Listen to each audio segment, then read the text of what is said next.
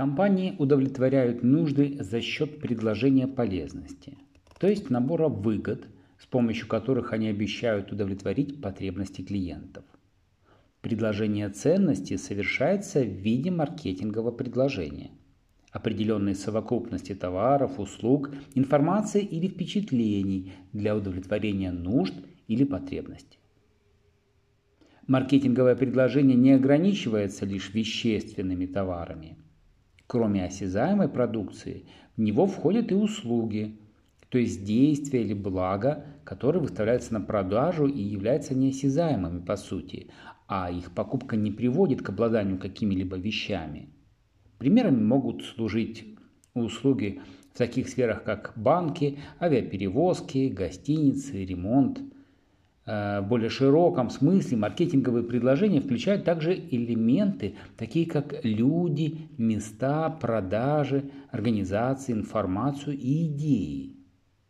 Маркетинговые предложения – это совокупность товаров, услуг, информации или впечатлений – которые выставляются на рынок для удовлетворения нужд или потребностей.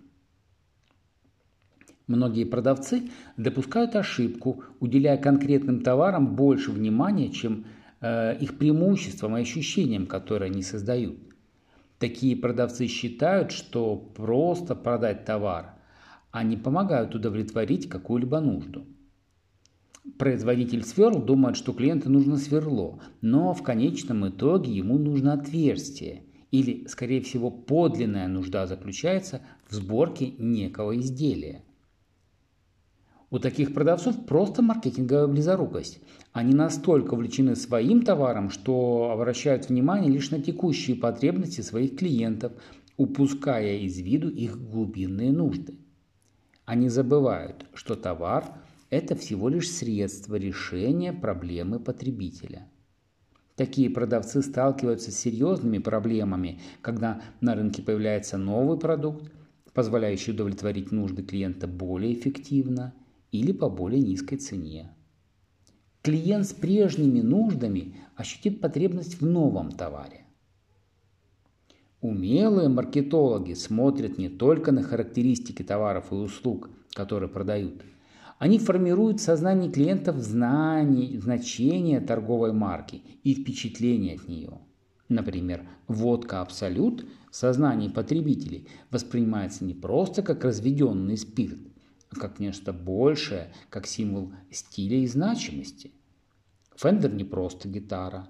Она ассоциируется с Биби Кингом, Джимми Хендриксом, Эриком Клэптоном и самим рок-н-роллом гармонично объединяя несколько видов услуг и товаров, компании создают и продают впечатление торговых марок. Посещение парка развлечений Disney World – это впечатление, как и поездка в автомобиле Porsche. Вы получаете впечатление от посещения э, данских театров, прогулки на галерее Лафайет или посещение сайта Sony PlayStation – Многие фирмы рассматривают впечатление как следующий шаг в дифференциации предложений компании. Например, представьте себе ресторан, где еду даже не подают. Один израильский предприниматель внес свой вклад в индустрию впечатлений, открыв кафе Кейлю, что в переводе примерно означает как «кафе воображения». Менеджер Нел Кисли сказал журналисту, что люди ходят в кафе не чтобы поесть, а чтобы пообщаться и привлечь к себе внимание.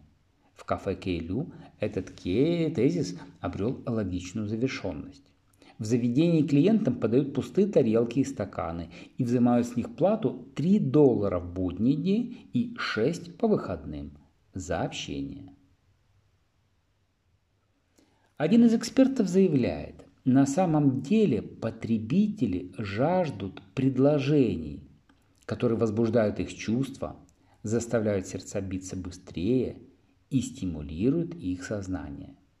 Им нужны предложения, которые приносят новые впечатления.